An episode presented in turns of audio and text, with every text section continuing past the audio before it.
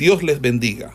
Reciban un cordial saludo por parte del Ministerio El Goel y su centro de formación, quien tiene el gusto de invitarle a una exposición de la palabra de Dios en el marco del programa de formación de biblistas e intérpretes de las Sagradas Escrituras, hoy con la asignatura de...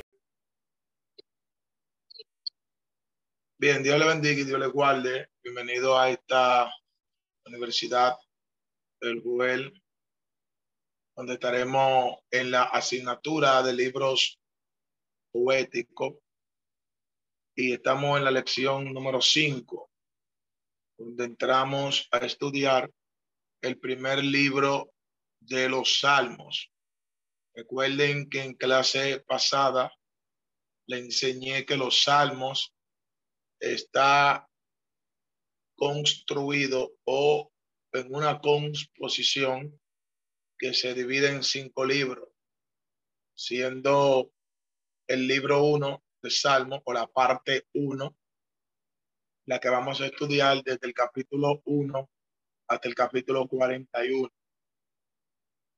El propósito de estudiar este el primer libro, Salmo, es hacer un análisis a profundidad de cada salmo, aunque nos, eh, no vamos a estudiar salmo por salmo, eh, porque el tiempo no nos daría, pero vamos a tomar dentro de los salmos eh, que consideramos más importantes para revelarlo en esta enseñanza. Posiblemente volemos algunos salmos, pero dentro de lo que cabe vamos a aprender entre lo más importante.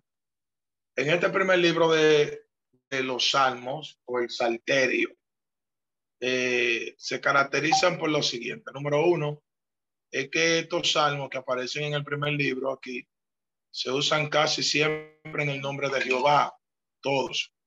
Que la palabra Jehová significa Señor y es la, por así decirlo, la alusión al tetragramatón, nombre que Dios le revela a Moisés allí en Éxodo capítulo 3, versículo 14 al 16, en la cual Moisés pregunta y Moisés dice a Dios, si yo llego a los ancianos de Israel y digo quién, y ellos me preguntan quién te envió, qué nombre le diré, quiero saber tu nombre.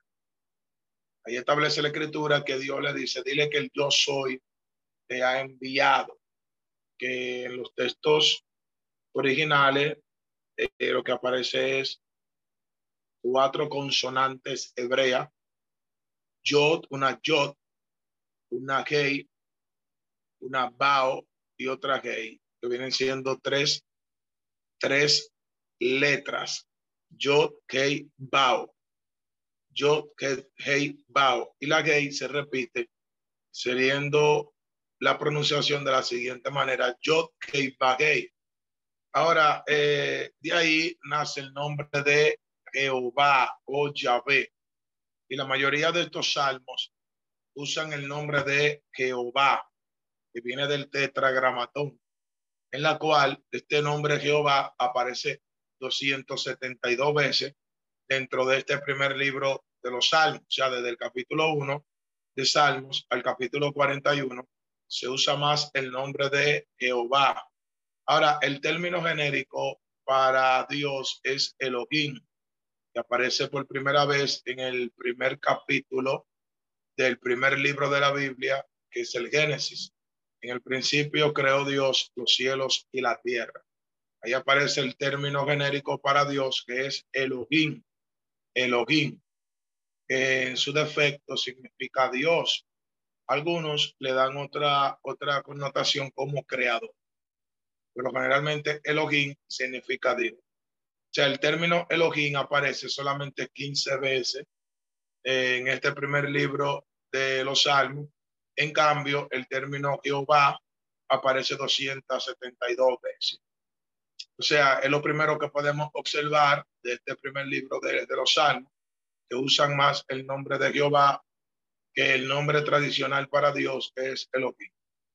Número dos, Eh, nosotros también en este primer libro de, de los salmos podemos ver que la mayoría de estos salmos se le atribuyen a David, por la cual podríamos decir que el primer libro de salmos son la mayoría salmos davídicos, davídicos. Esta expresión, salmos davídicos, hace referencia al autor que lo escribe. Cuando hablamos de davídicos, estamos hablando de David.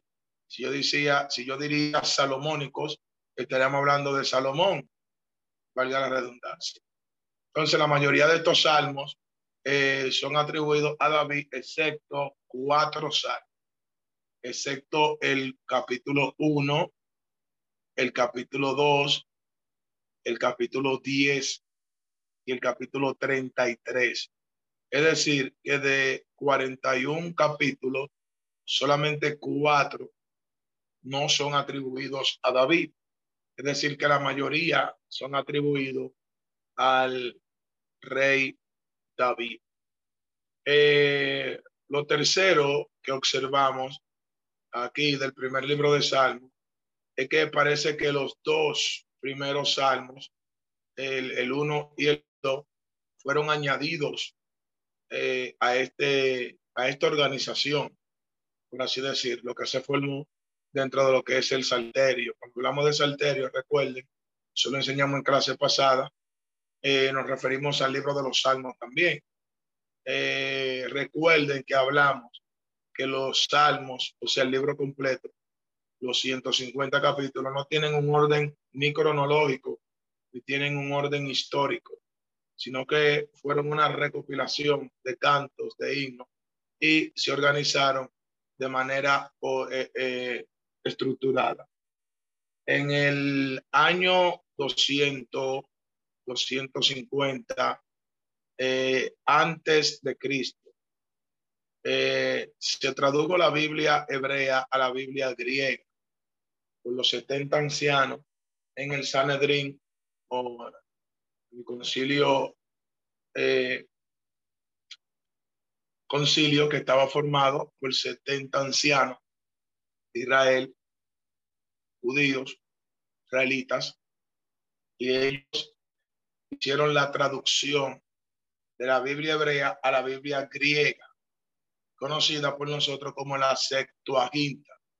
Septuaginta, que se conoce como la versión de los 70. Eh, cuando ellos tradujeron lo que es el Teilín, que es los salmos, eh, al salterio o los salmos, organizaron eh, de manera inspirativa, por así decirlo, lo que son estos libros. Ahora bien, nosotros no podemos decir que el capítulo 1 de los salmos y el capítulo 2 fueron los primeros salmos que se escribieron. Por eso es que la alta crítica trae lo que es eh, una eh, persecución contra la autoría y la fecha eh, de erudición de estos salmos.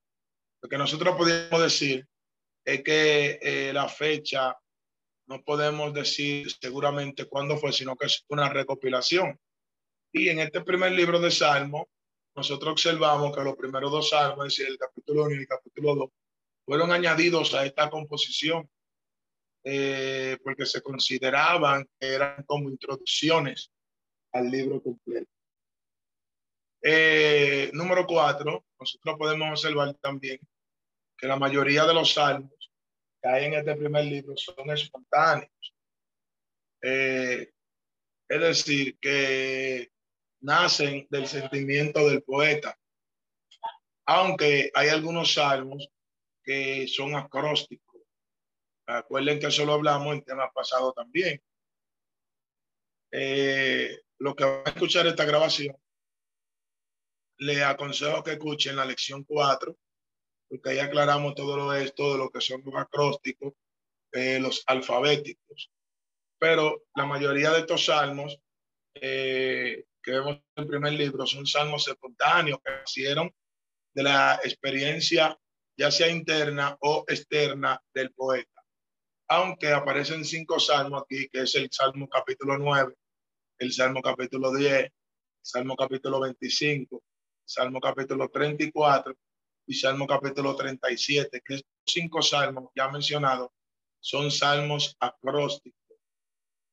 Son salmos acrósticos, es decir, que son salmos alfabéticos. Eh, eso es lo que podemos observar en cuanto a este primer libro de los salmos.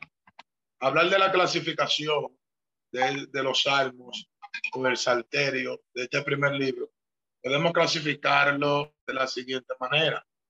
Por ejemplo, encontramos cuatro salmos en este primer libro que habla del contraste entre los buenos y los malos. Encontramos cuatro salmos que hablan de la diferencia entre los buenos y los malos, los justos y los inicuos. Y estos salmos ah, son el capítulo 1, el capítulo 5, el capítulo 10 y el capítulo 37. Estos son los salmos eh, que tienen un contraste entre los justos y los injustos. Luego,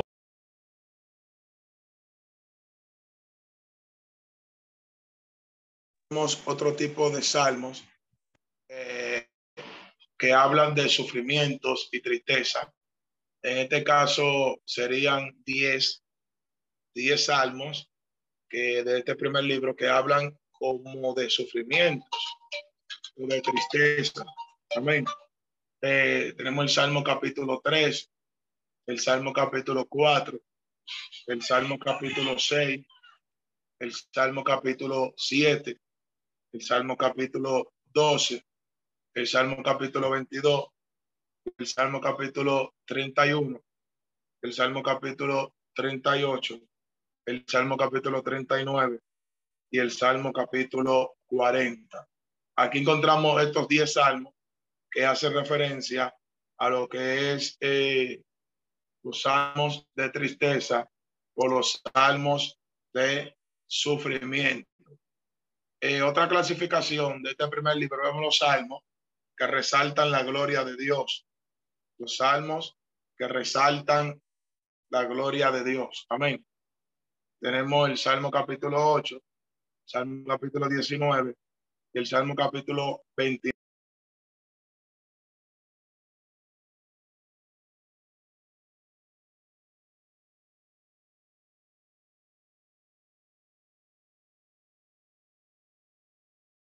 Bien, estos salmos son los salmos de, que representan la gloria de Dios y la naturaleza de Dios.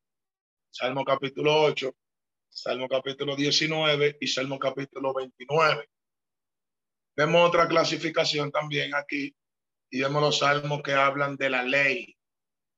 La palabra ley eh, pues, es la palabra Torah, Torah, que significa instrucción o enseñanza. Salmos que hablan de la ley eh, vemos el capítulo 1 y el capítulo 19. Vemos otra clasificación de estos salmos que hablan de el rey o la realeza. Y a estos salmos se le pueden clasificar como salmos mesiánicos eh, o salmos reales. Algunos opinan que estos salmos se usaban dentro de la coronación de algunos reyes. Eh, cuando se iba a establecer un rey en Israel, eran usados estos salmos. El Salmo capítulo 2, el Salmo capítulo 18, el Salmo capítulo 20 y el Salmo capítulo 21. También tenemos otra clasificación de estos salmos, eh, los salmos que hablan de la vida futura. Por ejemplo, el Salmo capítulo 16. Aquí llamamos los salmos eh, que hablan acerca de lo que es la vida futura. Bien, esto es una breve introducción que hemos hecho acerca de lo que es el primer libro de los Salmos, que va desde el capítulo 1 al capítulo 41 de este libro de los Salmos. entrando ya a lo que son los Salmos, me gustaría que abran su Biblia, los que están escuchando este audio, los que están en vivo en la clase, en el libro de los Salmos, capítulo 1 Vamos a empezar el análisis capítulo por capítulo, recordando que no vamos a estudiarlo uno por uno todos, los 41, porque el tiempo no nos daría. pero vamos a hablar de lo que consideramos más importante. El capítulo 1 de los Salmos se define o se titula como los dos caminos. Y este Salmo, capítulo 1, hace un contraste entre las dos maneras de vivir, el bueno y el malo. Eh, el Salmo, capítulo 1, es el primer salmo de todo el Salterio y también es el primer salmo del primer libro del Salterio o la primera parte del libro del Salterio. Podríamos decir que el Salmo capítulo 1 es el primer libro de todos los salmos y es el primer libro de la primera parte o el primer libro de los salmos. Espero que me hayan entendido. Y por cuando es el primer capítulo, el primer salmo, es como una introducción, es como un sermón que está dando el poeta, el salmista, llamarle salmista, a lo que es todo el libro. Por ejemplo, el Salmo capítulo 1 nos habla de la vida del bueno y la vida del malo, lo que le acontece al bueno y lo que le acontece al malo, lo que le acontece al justo y lo que le acontece al injusto. Eh, también el Salmo capítulo 1 nos recuerda a los proverbios eh, por su tono sapiencial y su tono didáctico en cuanto a su composición, en cuanto a su elaboración. Bueno, por ejemplo, eh, dice ahí el Salmo capítulo 1, bienaventurado el varón que no anduvo en consejo de malos, estuvo en camino de pecadores, ni en silla de carnecedores sea sentado. Está presentando a un hombre, a un varón que bienaventurado cuando se junte con malos, bienaventurado cuando, no se junte con pecadores. Entonces, eh, esto se parece a los proverbios. Por ejemplo, el proverbista eh, contrapone siempre los dos caminos, el de los pecadores y el de los justos. Ya eso lo vamos a estudiar cuando lleguemos a Proverbios.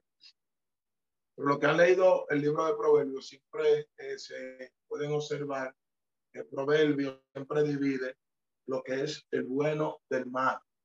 Incluso eh, en el versículo 5 dice que los malos no se levantarán en la congregación de los justos. Los justos y los malos siempre están separados. Incluso el destino de los buenos es la felicidad, es la tranquilidad, es el paraíso, es el cielo. El destino de los malos es dolor, es enfermedad, es traición, es decir, tormento, es decir, el infierno. Entonces, nosotros debemos siempre hacer una separación entre lo que es el bueno y entre lo que es el malo, entre la vida que agrada a Dios y la vida que a Dios no le agrada. Entonces, hay, hay un contraste aquí, el gusto recibe felicidad, más el, el, el malo recibe desastre, recibe eh, perdición. Entonces, eh, sin embargo, después que dice que el varón que no se junta con los malos es bienaventurado, luego entre el versículo 2, según que vayan consultando, leyendo, el versículo 2 dice que la ley de Jehová es en la que el bueno debe arraigarse, sino que en la ley de Jehová está su delicia. Eh, y, y en esa ley medita día y noche. Eh, el dos, versículo 2, habla que el justo debe apoyarse en la ley de Dios, en la instrucción de Dios, en la enseñanza de Dios y no en y no enfocarse en la disposición humana. Eh, cuando habla de la ley de Jehová, el vocablo ley viene de la palabra de Torah y es utilizado en el Antiguo Testamento con referencia a varias cosas, aunque lo que significa es instrucción y significa enseñanza. Eso es lo que significa la palabra ley. Significa instrucción y significa enseñar.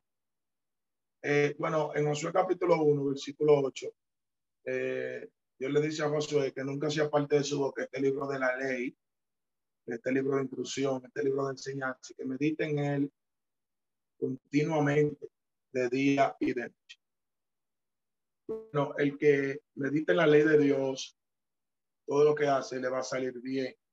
Ahora, cuando nosotros hablamos de la ley de Jehová, de, vuelvo y repito, en el Antiguo Testamento, es usado con varias acepciones. Número uno se refiere al Pentateuco, los primeros cinco libros de Moisés. Número dos se refiere al decano, al decano. El decano son los diez mandamientos que Dios le dio a Moisés en las tablas de piedra. Número tres se refieren a todas las escrituras del Antiguo Testamento, eh, añadiendo los profetas, añadiendo los salmos, que son los que estamos usando. Eh, número tres, número cuatro, se refieren a las ordenanzas o los estatutos dados por Dios. Y número cinco, ya tiene una definición y una connotación a la que le estamos dando, significa intrusión, precepto, ordenanza, mandamiento, sabiduría, enseñanza. Eso es lo que significa la palabra ley. Entonces, nosotros debemos eh, arraigarnos a lo que son las instrucciones de Dios, las enseñanzas de Dios. Eh, el último ejemplo que dimos, el número 5, eh, acerca de la ley de Jehová, es la que es usada aquí con frecuencia en los años. Cuando dice, eh, sino que la ley de Jehová está su delicia, y dice, y en ella medita de día y de noche, está refiriendo a las instrucciones de Dios, las instrucciones de Jehová, siempre tiene que ser la delicia del creyente. La palabra meditar significa considerar, pensar. Nosotros siempre debemos pensar, considerar siempre su ley, no solamente de día, sino también de noche. Luego el Salmo trae el resultado que viene para los que meditan en esa ley, los que se acercan a la ley, no los que se acercan a los malos. Dice que van a ser como árbol plantado, versículo 3 en adelante, dice que su hoja no cae, que da su fruto en su tiempo, pero añade que todo lo que hace prosperará. Nosotros queremos que, que todo lo que nosotros hagamos sea prosperado. Eh, debemos afianzarnos en la ley de Jehová. Entrando al capítulo 2 de los Salmos, Aquí encontramos eh, otro salmo que es considerado como un salmo de introducción. Eh, y es un salmo real, un salmo, eh, se podría decir, mesiánico. Cuando hablamos de Mesías, nos referimos a ungido y nos referimos a la manifestación carnal de Jesucristo. Cuando hablo de manifestación carnal, me refiero a cuando Cristo, como forma de carne, de hombre, y se manifieste en la tierra. Eh, este salmo, capítulo 2, se titula como las cuatro voces. A este salmo se le titula como las cuatro voces. Y aquí aparecen cuatro voces que hacen referencia en el salmo. O sea, cuatro tipos de personas o de entes espirituales, por así decirlo, o cuatro seres que están hablando. Eh, según eh, la composición de este salmo, capítulo 2, eh, ahí podemos ver que está hablando de un rey, del rey ungido.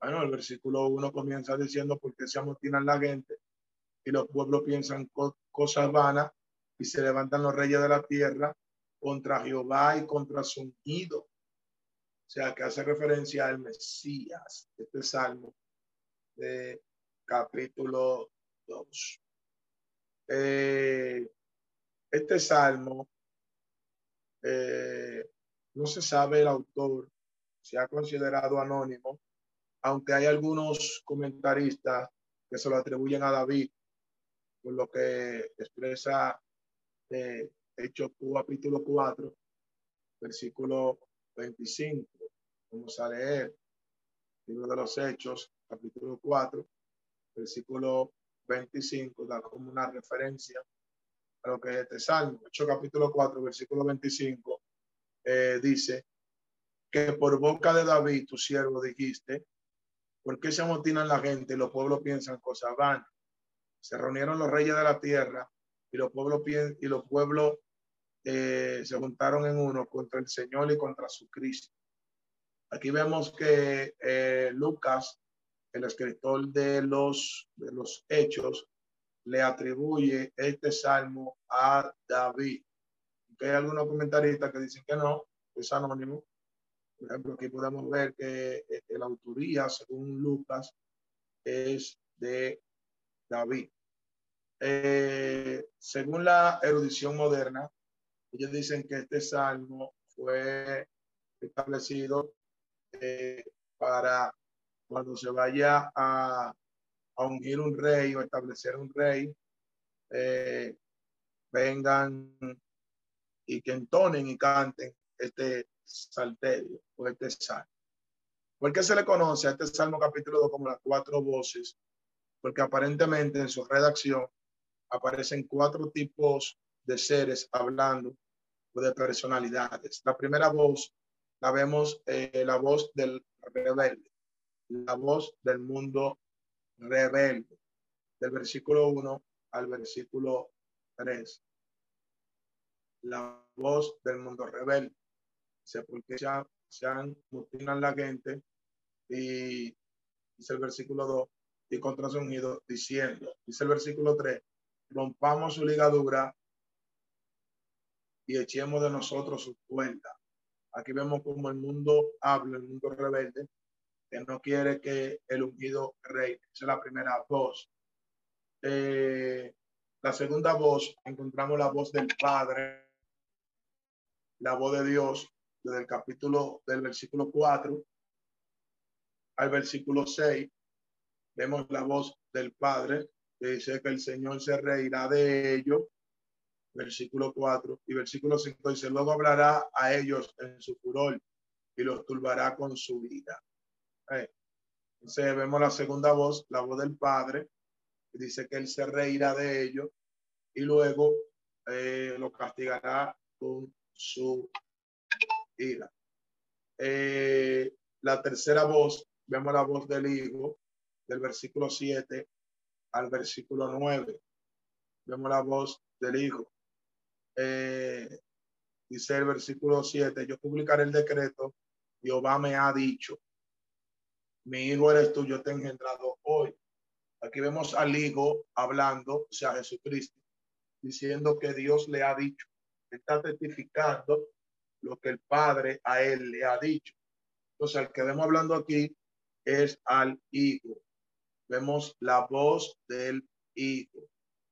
Luego número cuatro y último, vemos la voz del Espíritu Santo. Eh, del versículo 10 al 12, dice el versículo 10, ahora por reyes, ser prudentes, admitid amonestación, jueces de la tierra, servid a Jehová con temor y alegrado con temblor, honrad al Hijo para que no se enoje. O sea, vemos aquí eh, la voz del Espíritu Santo diciendo que sirvan a Jehová y honren al Hijo. O sea, no, están, no está hablando los rebeldes, la humanidad rebelde, no está hablando el Padre, porque aquí en el versículo 11 del capítulo 2 de Salmo eh, dice que le sirvan a Jehová, al Padre, pero también dice que honren al Hijo. Entonces, eh, aquí podemos categorizar lo que es la cuarta voz, que es la voz del Espíritu Santo. Eh, a, la, luz de lo que está sucediendo aquí en este salmo, vemos que se manda a honrar al Hijo y a servir a Jehová. La palabra honrar viene del hebreo peshat, que significa ser respetuoso y darle honor a alguien que está por encima de ti. Entonces, la función de glorificar al Hijo, glorificar, honrar al, al Hijo, es la obra del Espíritu Santo. Y por eso creemos que Él es el que habla en este pasaje. En el Evangelio de Juan, capítulo 16, versículo 14, nosotros nos damos cuenta que la función del Espíritu Santo, según este texto bíblico, es glorificar al Hijo, es que se honre al Hijo. Bueno, Vamos a leerle del 13. Juan capítulo 16, versos 13 y 14, dice el 13. Pero cuando venga el Espíritu de verdad, Él os guiará a toda la verdad, porque no hablará por su propia cuenta, sino que hablará todo lo que oyere y os hará saber las cosas que habrán de venir. Él me glorificará porque tomará de lo mío y os lo hará saber. O sea que la función del Espíritu Santo aquí es glorificar, eh, por así decirlo, al, al Hijo. Por eso dice que tomará de lo mío. Entonces, en Salmos, eh, capítulo 2, vemos aquí cuatro voces. Por eso se le llama a este salmo las cuatro voces, eh, porque aparecen cuatro voces hablando. Eh, luego, en el Salmo capítulo 3, entrando al capítulo 3 de los Salmos, eh, aquí vemos una oración matutina del gusto cuando es perseguido. Aquí vemos este salmo, que es un salmo de aflicción. Y según el título de este salmo, que es una oración matutina, se le atribuye a David y proviene del episodio cuando David huía de Absalón, su hijo, que lo estaba persiguiendo. Él hacía estas oraciones matutinas, de decir, temprano. Con el salmista aquí, en este salmo capítulo 3, describe a sus enemigos, describe los peligros que le amenazan y habla también de lo que es la protección divina. Eh, bueno, el versículo 1 dice, oh Jehová, ¿cuántos se han multiplicado mis adversarios? Muchos son los que se levantan contra mí. De tal manera que hasta su hijo se había levantado contra él, su propio hijo se había levantado contra él. Eh, dice luego el versículo 2, muchos son los que me dicen, no hay salvación en Dios. Entonces, el está definiendo estas cosas, está definiendo sus enemigos, está definiendo el peligro que le amenaza y luego habla de la protección divina. Luego habla de la protección divina. Por ejemplo, en el versículo 3 eh, dice, mas tú Jehová eres escudo alrededor de mí, tú eres mi gloria, el que levanta mi cabeza. Aquí está hablando de esta protección. Habla de esta protección. Entonces, este capítulo 3 del libro de los Salmos, aquí nosotros podemos observar claramente, eh, amados, que este salmo es un salmo de angustia, donde el salmista está hablando acerca de que lo están persiguiendo, que son muchos sus enemigos eh, y que ellos lo quieren matar y se han multiplicado. Eh, por eso, nosotros tenemos que entender eh, que nosotros debemos acudir a Dios en el momento que nosotros estemos siendo perseguidos o en el momento que nosotros estemos siendo atribulados en el momento que nosotros estemos siendo atacados, por así decirlo. Amén. Entonces, el capítulo 4 de Salmos, el capítulo 4 de este libro de los Salmos, es un salmo que apela a la confianza en Jehová, un salmo que apela a la confianza en Dios. Y este salmo eh, habla un poco de lo que es el carácter de lo que es el carácter de eh, que nosotros debemos tener al momento de que se presenta el pecado. Por ejemplo, el versículo 1 dice, respóndeme cuando clamo, oh Dios de mi justicia. Cuando estaba en angustia, tú me hiciste desanchar, tu misericordia es misericordia de mí y oye mi oración. Ahora, el versículo 4 dice, tembláis no pequéis, meditad en vuestro corazón estando en vuestra cama. Si es un salmo este Salmo capítulo 4 es un salmo que habla de la plena confianza en Jehová. Este capítulo 4 de Salmo se cree que es eh, compañero del capítulo 3 que acabamos de leer y se cree también que fue eh, redactado por David. Los dos salmos tienen muchos eh, carácter parecido, aunque hay algunas diferencias. Por ejemplo, en el Salmo capítulo 3 Aquí habla del peligro físico, es decir, de los enemigos que buscan la vida de David. Aquí en el capítulo 4 habla de los adversarios que mienten y dicen cosas vanas acerca del salmo. Entonces, eh, notamos que este salmo también es un salmo de aflicción, un salmo donde él está apelando a la confianza de Dios. Dice que oiga su clamor, que tenga misericordia de él. En el versículo 2, él hace referencia a los hijos de los hombres. Del capítulo 4, él dice que los hijos de los hombres lo han infamado, se han burlado, lo han calumniado. Entonces, esto es bueno que nosotros vayamos eh, observando y podemos eh, ir vinculando cada uno de los años. Eh, bueno, el versículo 4, aquí aparece temblar, el término temblar, dice temblar y no pequé, quiero hablar un poco de eso. Aquí el vocablo traducido para temblar quiere decir eh, conmoción. Cuando una persona está conmovida y eh, puede ser aplicado a una emoción que aparece dentro del ser. Entonces, eh, esa emoción tiene que ver con temor, con temor.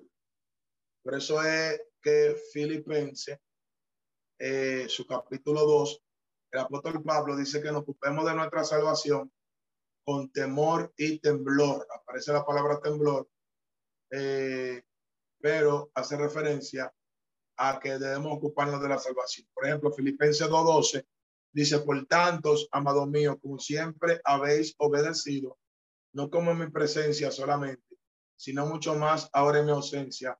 Ocúpense en vuestra salvación con temor y temblor. Aquí aparece la palabra temblor usada por el apóstol Pablo en el Nuevo Testamento y, y esa palabra temblor hace referencia a una conmoción. O sea, enfóquense, tengan eh, temblor la, por, su, por su salvación.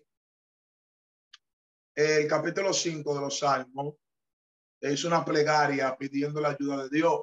Esto es otro salmo eh, de aflicción, porque aquí este salmo, capítulo 5, está pidiendo ayuda el salmista por lo que le está pasando, por lo que es su aflicción.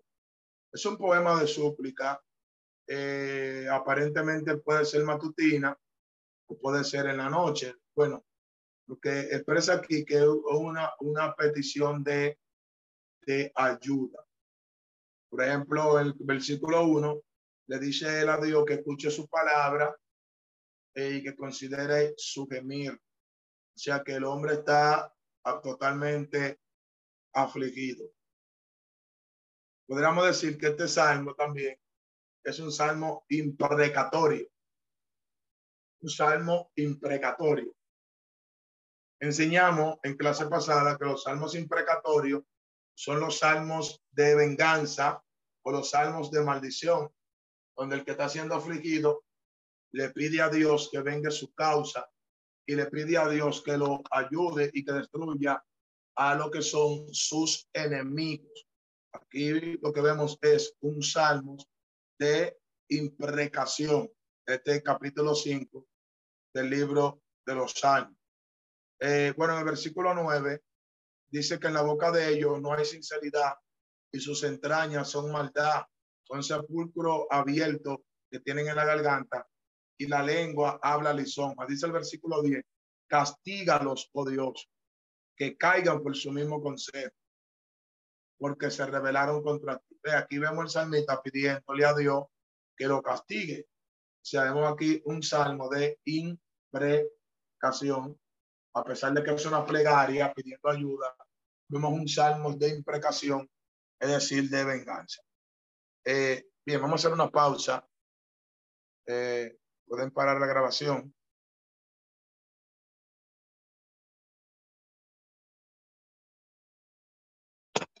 Bien, continuando con el estudio eh, de este primer libro de los Salmos, entramos ya a lo que es el Salmo capítulo 8, que es un salmo eh, muy importante, que este Salmo capítulo 8 habla de la gloria de Dios y la dignidad del hombre. Eh, en este Salmo capítulo 8 vemos un poema muy maravilloso, poema eh, que da alabanza inspirada en el pensamiento de cómo Dios creó al hombre. Bueno, este Salmo capítulo 8 también hace referencia al Hijo del Hombre, o sea, también es un salmo, por así decirlo, mesiánico, un salmo que se refiere a, al Cristo, amén, eh, al, al, al, un salmo que hace referencia al Mesías. Por ejemplo, el versículo 4 dice que es el hombre para que tenga de él memoria y el Hijo del Hombre para que lo visites. Eh, se puede referir tanto al, al Mesías, se puede referir tanto a Jesús como a los seres humanos, ya que los seres humanos son eh, nombrados por Dios hijos de hombre.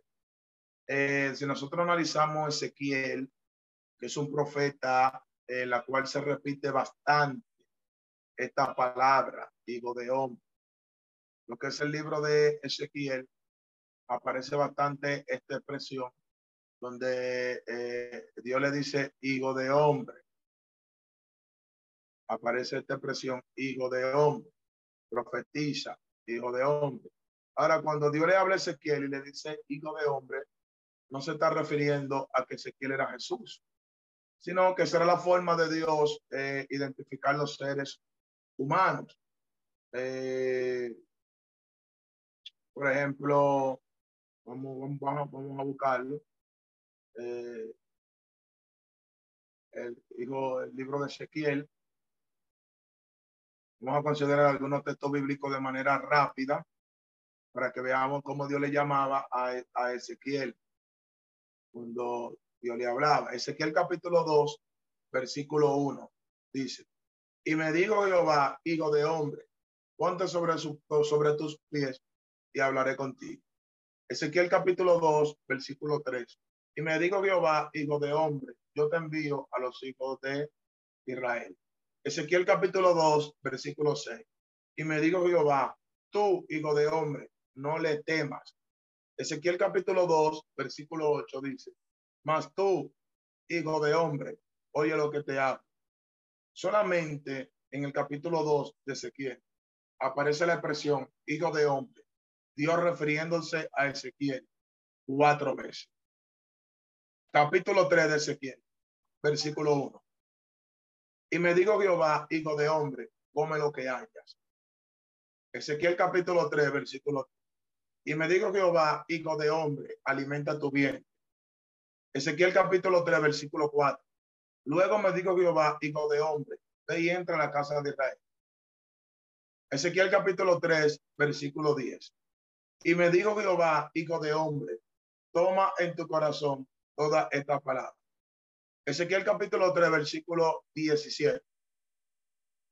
Y me dijo Jehová, hijo de hombre, yo te he puesto por atalaya en la casa de Israel. Ezequiel capítulo 3, verso 25 dice, y tú, oh hijo de hombre, he aquí que pondrán sobre ti cuenta. Bien, solamente en el capítulo 3 aparece la expresión hijo de hombre más de cinco veces. O sea que podríamos decir que en el capítulo 2 y el capítulo 3 del libro de Ezequiel, la expresión hijo de hombre se repite casi diez veces. lo cual, llegamos a la conclusión de que cuando la Biblia hace referencia a hijo de hombre, se puede referir a los humanos o se refiere a los humanos, aunque Cristo, el, hijo, el hijo de Dios, también tenía esta connotación de hijo de hombre. Algunos textos bíblicos son los siguientes.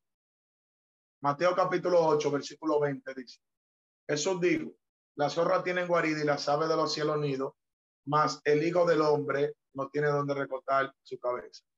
Mateo capítulo 9, versículo 6 dice, para que sepan que el Hijo del Hombre tiene potestad en la tierra para perdonar el pecado.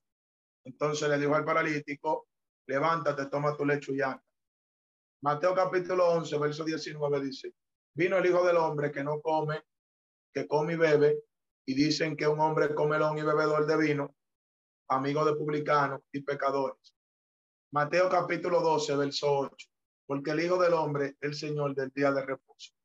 Mateo capítulo 12, verso 32, dice, a cualquiera que dijera alguna palabra contra el Hijo del Hombre, le será perdonado. Mateo capítulo 12, verso 40 dice, porque como estuvo Jonás en el vientre del gran pez tres días y tres noches, así estará el Hijo del Hombre. Bueno, hay un verso bíblico que me gusta mucho, que está en Lucas, eh, Lucas capítulo 19, eh, versículo 10, que dice, porque el Hijo del Hombre vino a buscar y a salvar lo que se había perdido.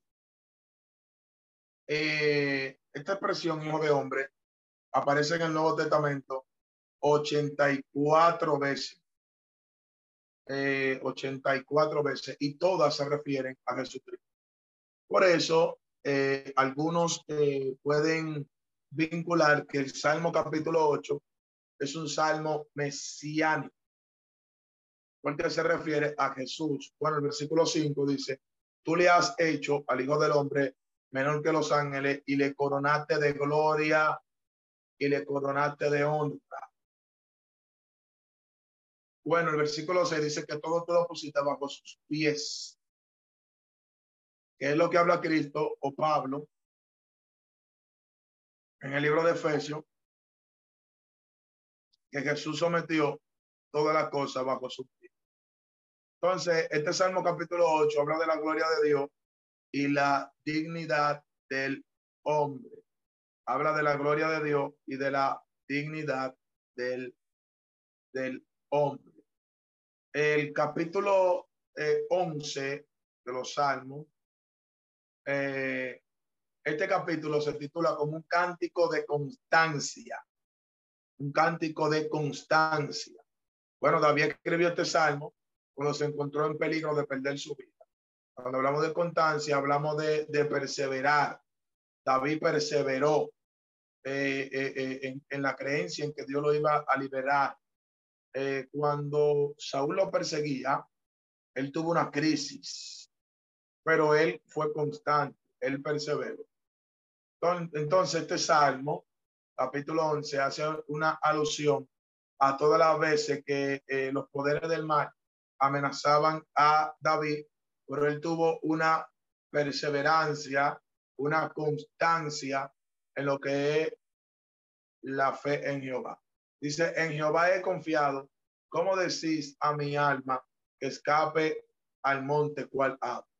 Dice el verso 2, porque aquí los malos tienden arco y ponen sus saetas sobre la cuerda para saetear en oculto a los rectos de corazón. Entonces, eh, él dice aquí que Jehová está en, su, en el cielo pendiente de los buenos o sea, eh, eh, habla de la constancia que debemos tener en Por ejemplo, el versículo 7 dice que Jehová mirará su rostro. Eh, perdón, dice que Jehová es justo y ama la justicia y el hombre recto mirará el rostro de Dios. Si el hombre que es recto, que se mantiene en rectitud, que persevera en rectitud, que mantiene una constancia en la rectitud, mirará el rostro de Dios. Amén. Mirar el rostro de Dios hace referencia a una expresión de ser salvo. Mirar el rostro de Dios hace referencia a una expresión de ser salvo, de tener acceso a Dios, de estar cerca de Bueno, no todos podían ver el rostro de Dios. Amén. En el Antiguo Testamento el que veía el rostro de Dios moría. Bueno, solo expresa el libro de Éxodo a la altura del capítulo 33, versículo 20. Y dijo Dios, no podrás ver mi rostro, porque no me verá hombre y vivirá. Pero en cambio, aquí el Salmo da un privilegio, dice que el que se mantiene en rectitud mirará su rostro. Eh, el Salmo capítulo 12 es un salmo que es una oración eh, contra las lenguas maliciosas. Es un salmo de venganza, un salmo de maldición, por así decirlo. Eh, y este salmo, el poeta habla específicamente de esas lenguas malas que hablan en contra de él. Por ejemplo, el capítulo 12, podemos ver ahí el versículo 1, que dice, salva, oh Jehová, porque se acabaron los piadosos, porque han desaparecido los fieles entre los hijos de los hombres. Dice el 2, habla mentira cada uno con su prójimo. Oiga, hablan con labio lisonjero y con doble de corazón. ¿Ves? Ahí dice que son que hablan con, con, con doble de corazón, una lengua mala. Eh, pero en cambio, la palabra de Dios son limpias, versículo 6, dice que la palabra de Jehová son palabras limpias, como la palabra eh, o como la plata es refinada en el horno siete veces. Así es la palabra de Dios refinada, limpia. Entonces, los impíos mienten, pero en cambio la palabra de Dios es mentira. El Salmo capítulo 15 eh, es un salmo de mucha importancia, porque en el capítulo 15 aquí eh, empieza de la siguiente manera, Jehová, ¿quién habitará en tu tabernáculo y quién morará en tu monte santo? Es un salmo, hermano, que entra con dos preguntas. Y este salmo, capítulo 15, es probable que esté, que esté, que esté relacionado a lo que el ser humano debe de hacer para entrar para entrar a, a, la presencia del Señor. Y dice el versículo 2, dice, el que anda en integridad. Una persona que anda en integridad va a entrar al cielo. La palabra integridad significa hacer lo correcto donde quiera que tú estés, aunque nadie te vea, ser puro. Dice, y hacer justicia. Una persona que hace justicia una persona que va para el cielo.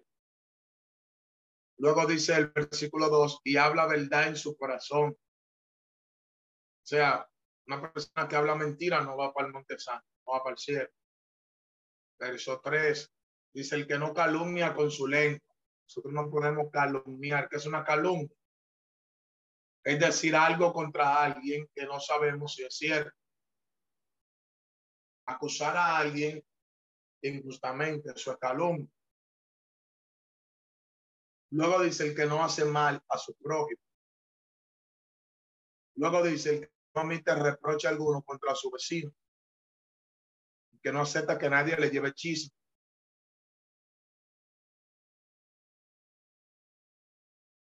Luego dice aquel a cuyos ojos el vil es menospreciado. O sea, que nosotros no podemos eh, hacer lo malo. Y aquí, el de Salmo capítulo 15, nos está mostrando una lista de todas las cosas que si nosotros hacemos, no vamos a entrar al Monte Santo, es decir, la salvación. Eh, eso es importante nosotros analizar este salmo que considero de lo más importante. Bueno, el versículo 5 dice que quien su dinero no dio a usura, porque prestan a rédito, ni contra el inocente admitió cohecho, o sea, condenó al que es inocente. Dice que el que hace esta cosa no rebalará. O sea, el que hace esta cosa es un fiel. Entonces, este salmo, capítulo 15, es un salmo muy importante se refiere a los que temen a Jehová, se refiere a los fieles, a los sumisos. El versículo 4 dice, pero honra a los que temen a Jehová. Entonces, este capítulo 15, eh, vemos una lista que nos da el salmista acerca de lo que, eh, por así decirlo, es el, el, el camino a la salvación para entrar en el monte eh, santo. El Salmo capítulo 19 es un salmo importante también, porque este salmo eh, habla de la naturaleza de Dios, habla de la creación de Dios. Y en este salmo aparecen dos revelaciones divinas. Eh, ese es el título que lleva, las dos revelaciones divinas, este salmo capítulo 19. Y la primera revelación que nosotros podemos ver aquí son los cuerpos celestiales, es decir, las creaciones celestes, lo que está en el cielo, como por ejemplo el sol, que habla del versículo 1 versículo 6, el sol. Eh, y las estrellas, lo que en el cielo. Eh, vamos a leerlo. Salmo capítulo 19, dice el versículo 1. Los cielos cuentan la gloria de Dios y el momento la sobra sus manos. Un día emite palabra, otro día y una noche, a otra noche declara sabiduría. No hay lenguaje ni palabra, ni es oída su voz. Por toda la tierra salió su voz y hasta el extremo del mundo su palabra. En ellos puso tabernáculo para el sol. Eh, habla del sol. Y esté como esposo que sale de su tálamo y se alegra cual gigante para correr el camino. Está hablando del sol. De un extremo de los cielos su salida y su rostro o su curso hasta el término de ellos. Y no hay nada que se esconda de su calor. O sea, cuando el sol arremete, nadie se puede esconder de su La segunda revelación, vemos la claridad de la ley de Dios, la palabra escrita. Eh, y esta última revelación de la ley, que es la palabra escrita, se divide en dos partes. Número uno, alabanzas a la ley. Y número dos, la plegaria, la, la plegaria del salmista o la petición del salmista pidiendo que se guarde eh, del pecado, que no peque. Por ejemplo, el versículo 7 dice que la ley de Dios es perfecta, que convierte al alma. Entonces, lo que hace que el alma se convierta y sea transformada, sea renovada, es la ley. La ley convierte el alma y vemos eh, que el testimonio de Jehová, aquí dice que es fiel y hace sabio al sencillo. Habla del testimonio de Jehová. Eh, está haciendo alusión también a sus mandatos. Y a sus obras también. Eh, el Salmo capítulo 23 es un salmo que habla eh, de la relación que tiene Jehová con su pueblo Israel, parecida a la relación de un pastor con sus ovejas. Y un salmo muy conocido, el Salmo 23, empieza diciendo, Jehová es mi pastor, nada me faltará, aludiendo que mientras Dios sea nuestro guía, nuestro cuidador, no nos va a hacer falta de nada. Este Salmo 23 ha sido siempre el más conocido por todo el pueblo de Dios. Incluso la mayoría de las personas eh, se lo saben hasta de memoria y hasta los niños recitan de memoria este Salmo capítulo 23. vemos aquí el amor de Dios hacia los creyentes en la figura de un pastor. Eh, no solamente que no le da falta nada, sino que el versículo 2 eh, de este salmo, eh, por así decirlo, capítulo 23, dice que en lugares delicados lo va a pastorear, lo va a hacer descansar y va a confortar su alma y lo va a guiar por amor de su nombre, por senda de justicia. Eh, este Salmo 23 destaca la actividad múltiple que tiene el pastor. El pastor conduce, el pastor guía, el pastor apacienta, el pastor alimenta, eh, el pastor da reposo, da descanso, el pastor prepara, el pastor defiende. Eh, hemos amado totalmente eh, un salmo hablando de la relación que hay entre Dios y su pueblo. El Salmo 24 es un salmo de alabanza, un salmo de adoración y no quiero pasarlo por alto. Eh, este salmo es uno de los salmos más nobles de todo el salterio, porque tiene un lenguaje elegante, un lenguaje sublime, y describe la entrada del Rey de Gloria. Empieza este salmo diciendo que de Dios es la tierra de Jehová y su plenitud, el mundo y lo que en él habitan también son de Dios. Dice que él, que él la fundó sobre los mares y afirmó sobre los ríos.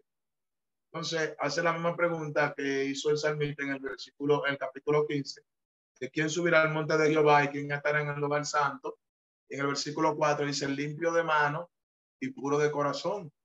Y dice, el que no elevó su alma a cosa vana ni jurado con engaño. O sea, este salmo está estableciendo eh, claramente la entrada del Rey de Gloria. Algunos creen que este salmo fue escrito por David cuando iba a llevar el arca de la casa de Obed Edom al tabernáculo, eh, que ellos estaban anunciando la entrada del Rey de Gloria al tabernáculo en Jerusalén. Y este salmo se puede dividir en tres partes.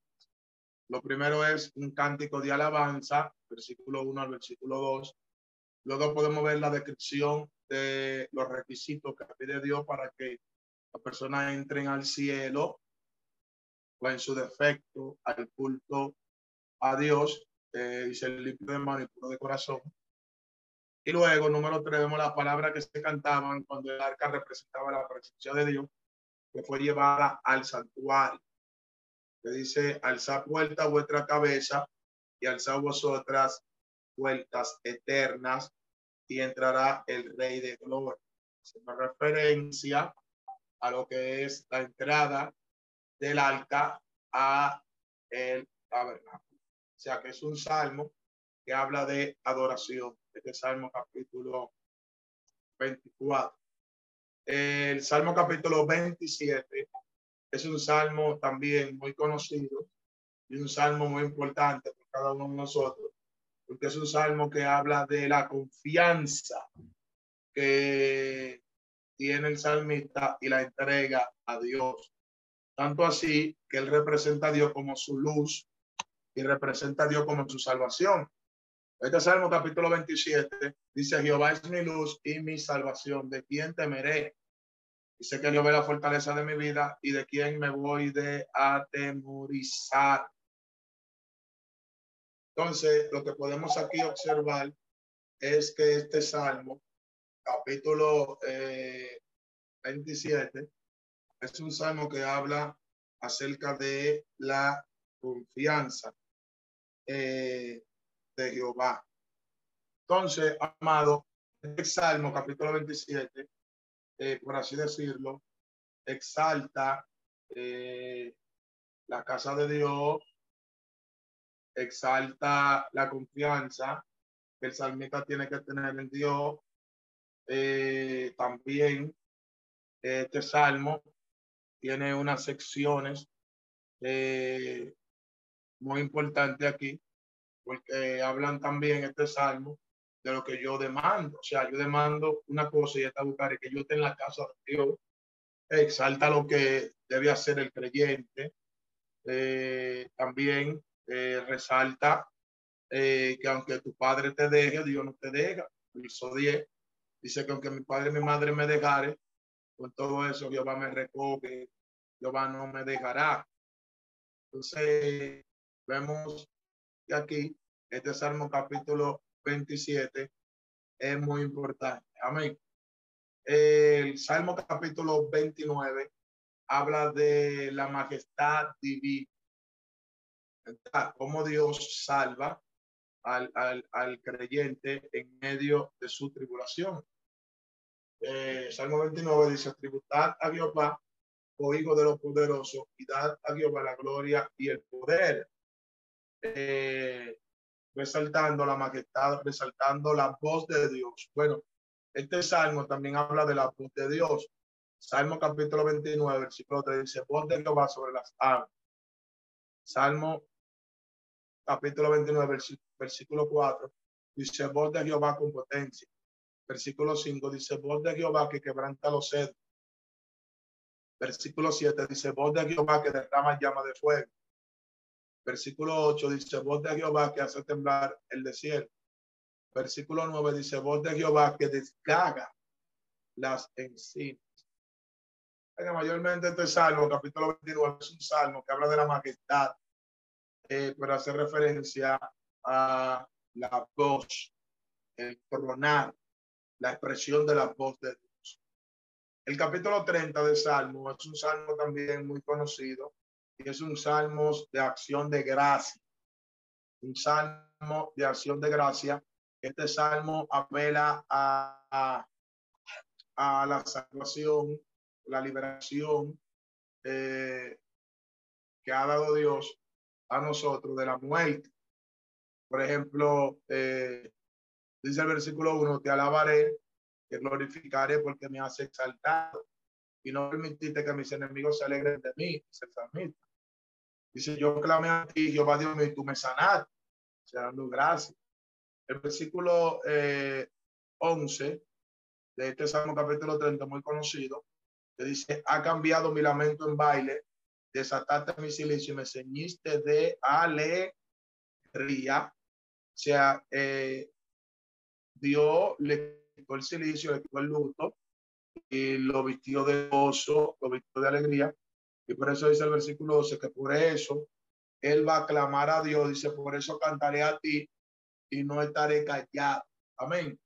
Entonces, amado, nosotros podemos observar que este salmo, capítulo 30, es un salmo de acción de gracia. El salmo capítulo 34 es un salmo que aclama a la protección de Dios, a la protección de Dios y es un salmo precursor también a la alabanza. Por ejemplo, el versículo 1 de Salmo 34 empieza diciendo, bendecirá Jehová en todo tiempo y su alabanza estará de continuo en mi boca. O sea que la alabanza debe estar de continuo en la boca del creyente. Este Salmo 34, a pesar de que es un salmo de, de, de, alabanza, un salmo de protección divina, también es un salmo, un salmo acróstico, un salmo acróstico, y, es decir, alfabeto, donde este salmo tiene unos órdenes de alfabeto hebreo. Bueno, el título de este salmo, que es una protección divina, eh, se cree que fue cuando David se retiró de la presencia de Abimelech, eh, cuando Abimelech lo había afligido a David y David se había hecho el loco delante de Abimelech para que no lo mate. Entonces, el nombre de este rey es Aquís. Eh, Pero también se le conocía como Abimelech. Entonces, eh, algunos creen que la palabra Abimelech era el título que se le daba a, a los reyes de los filisteos. Como por ejemplo, a los reyes de Egipto le, le decían faraón a todos. Abimelech, algunos creen que ese es el título que se le daba a ellos. O como por ejemplo Herodes, era un título que se le daban a esos monarcas de Roma etc. Este capítulo 34 de Salmo podemos dividirlo en dos partes. Número uno, eh, cántico de acción de gracia.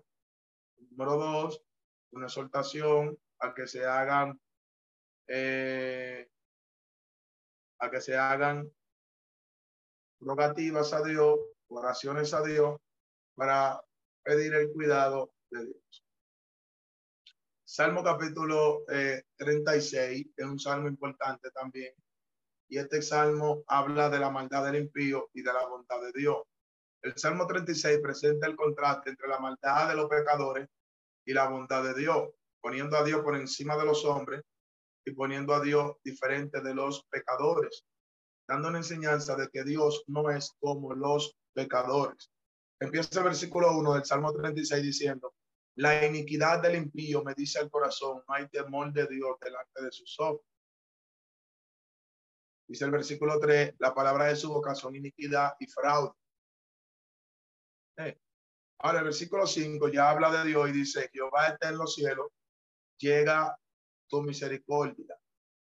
O sea que Jehová está en los cielos eh, y hasta el cielo llega la misericordia y la fidelidad alcanza hasta las nubes. O haciendo referencia a que Jehová, al estar en el cielo, la misericordia de Dios, comparándola con nosotros, dice que es tan alta que llega hasta el cielo y llega hasta las nubes. Porque Dios no es como el hombre. Este Salmo 136 hace una separación entre Dios y el hombre. Este Salmo capítulo 37 eh, también un salmo muy importante, porque este Salmo 37 habla del destino del impío y del justo. El destino del impío y del justo. Eh, empieza diciendo el salmista, versículo 1, que no es impaciente, no sienta mal, le dice que no tenga envidia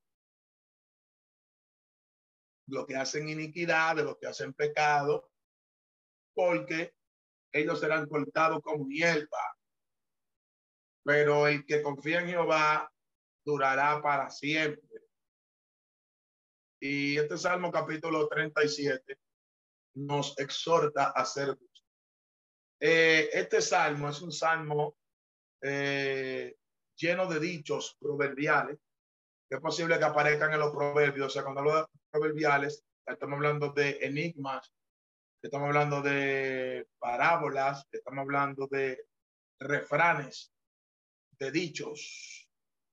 Por ejemplo, el libro de Go eh, habla acerca de cómo padecen los justos y prosperan los malos. El compositor de este salmo está haciendo un contraste aquí porque lo que dice es que los justos debemos hacer el bien, deleitarnos en Dios, esperar en su camino, esperar en Él, más los malvados, más los malos, eh, tendrán su consecuencia. El versículo 5 eh, dice que el justo debe encomendar a Jehová su camino y confiar en él. Bueno, el versículo 25 dice que Dios proveerá cuando eh, nosotros confiemos en Él, Él va a proveer. Bueno, Tertuliano, que era uno de los padres eh, de, la, de la iglesia, consideró este salmo como el espejo de la providencia. O sea, este salmo que estaba expresándose o estaba expresando qué es lo que nosotros tenemos que hacer para recibir providencia encomendarnos a Dios. Sin embargo, el mismo Jesús nos enseña a no preocuparnos de las cosas materiales. Por ejemplo, Mateo 6:25, Cristo dice, no os afanéis porque van a comer ni porque van a vestir. Cristo le dice que no se afane. Entonces, las otras escrituras, como la, los escritos de Pablo, abundan en el suministro de las necesidades materiales del pueblo de Dios por ejemplo, Filipenses 4, versículo 12, dice Pablo, yo sé vivir en todos los tiempos, yo sé vivir en, en abundancia y sé vivir en necesidad. Ahora, el versículo 16 del Salmo 37 dice, mejor es lo poco del gusto que la riqueza de muchos pecadores. Y aquí hace un contraste de que no importa lo que nosotros tengamos materialmente hablando, secularmente hablando, lo que cuenta es la justicia. Bueno, Cristo en Lucas 12:20 dice que los, la vida del hombre, la salvación del hombre, no consiste en lo rico que sea, ni consiste en los bienes que posee. En el versículo 25 del Salmo 37 dice, joven fui y he envejecido y no he visto justo desamparado ni su simiente o su descendencia que mendigue pan. Ahora bien, eh, el Salmo, eh, capítulo 38, el que le sigue, es un salmo de arrepentimiento, un salmo eh, donde aquí vemos en una súplica de parte de David, quien está padeciendo un abandono parte de sus amigos, persecución, enfermedad, posiblemente. Bueno, el capítulo 38 de este salmo dice, Jehová, no me reprendas en tu furor ni me castigues. Verso 3 dice, nada hay sano en mi carne a causa de tu ira. Se cree, o algunos creen, que el, el, el, salmista estaba enfermo, estaba padeciendo de, de una enfermedad. En ese momento sintió el abandono de Dios. El capítulo 40 de Salmo es un capítulo eh, muy conocido también eh, de Salmo y es muy popular. Eh, que dice el versículo 1, pacientemente esperé a Jehová eh, y se inclinó a mí y oyó mi clamor. O sea, es un salmo muy conocido también, este salmo capítulo 40. Y este poema consta de dos partes muy diferentes. La primera es un himno de acción de gracia que va desde el versículo 1 al versículo 10. Y la segunda es una petición de arrepentimiento que va del versículo 13 al 17. Eh, bueno, ya el versículo 11 y el 12 es como la unión de estas dos partes. Y vamos a analizar varias cosas. Por ejemplo, el versículo 6, él dice, has abierto mis oídos. Dice que Dios abrió los oídos eh, de el salmista. Esta expresión, eh, has abierto mis oídos, eh, es una expresión que puede aludir a la forma como esclavizaban a los esclavos. Cuando se iba a esclavizar a un esclavo, se le abría un hoyo en la oreja. Eso aparece en Éxodo capítulo 21, verso 6, y esa es la señal de la esclavitud. El que tenía una oreja abierta, lógicamente con un arete, un pendiente, era porque era esclavo. Entonces, o tal vez se está refiriendo a, la abertura de oídos para escuchar su voz, eh, que aparece en Isaías 48, 8. Eh, lo que significa el deseo de escuchar la voz de Dios y obedecer. Aquí tenemos esta dos vertientes. No sabemos con, con efectividad a qué se refiere el salmista en el versículo 6, cuando él dice que has abierto mis oídos si se está refiriendo a que Dios lo esclavizó, lo hizo eh, de él o eh, le abrió los oídos para que pueda escuchar la voz de Dios y obedecerla. Eh, también el versículo 7 dice, he aquí vengo, dice el versículo 7. Entonces dije, he aquí vengo, en el rollo del libro está escrito de mí. Esta expresión, he aquí vengo, probablemente se refiere a la consagración de David que tuvo cuando se acercó a Dios. El término, el rollo del libro, sugiere o puede sugerir a la copia de la ley eh, que hablaba de los reyes. Recuerden que ya David es rey en este Salmo capítulo 40, cuando está hablando, y en Deuteronomio capítulo 17, que parte de, de la Torah, cuando habla acerca de lo que es el libro de la ley, habla de los reyes antes de que haya reyes. Es para que ustedes vean la maravilla de Dios. Antes de que el pueblo pidiera reyes, ya Dios habló de los reyes en Israel y es posible que se esté expresando cuando dice que en el rollo del libro, ya tú hablaste de mí, se estaba refiriendo eh, a esas leyes reales, posiblemente. Entonces, de esta manera, el monarca David, eh, el rey David, había escrito, eh, o había, aquí en los salmos, que en el rollo ya se había hablado de él. Ya el último capítulo, 41, y el último de esta enseñanza, de esta clase, es un capítulo que habla acerca de la oración de un enfermo abandonado. Ese es el título la oración de un enfermo abandonado. La oración de un enfermo abandonado. Ahora bien, en este capítulo 41 vemos ese poema que consiste en, en esa oración de este hombre eh, que está gravemente abandonado. Algunos lo atribuyen a, a David, algunos se lo atribuyen a David. Eh, este Salmo capítulo 40 hay uno. Eh, vamos a leer un nuevo verso bíblico del capítulo 41 de los Salmos para que nosotros veamos y nos demos cuenta a qué se refiere este capítulo 41. Eh, dice, bienaventurado el que piensa en el pobre, en el día malo lo librará Jehová. Eh, vemos, eh, por ejemplo, que el versículo 4 está reconociendo su enfermedad. Dice, yo dije, Jehová, ten misericordia de mí, sana mi alma, porque contra ti he pecado. Crea una enfermedad espiritual, por así decirlo, la enfermedad eh, del pecado. Bien, pueden parar la grabación. Dios le bendiga. Esperamos que este estudio haya sido de bendición para su vida y ministerio. A Dios sea la gloria. Este es el Ministerio El Goel, vidas transformadas para cumplir el propósito de Dios.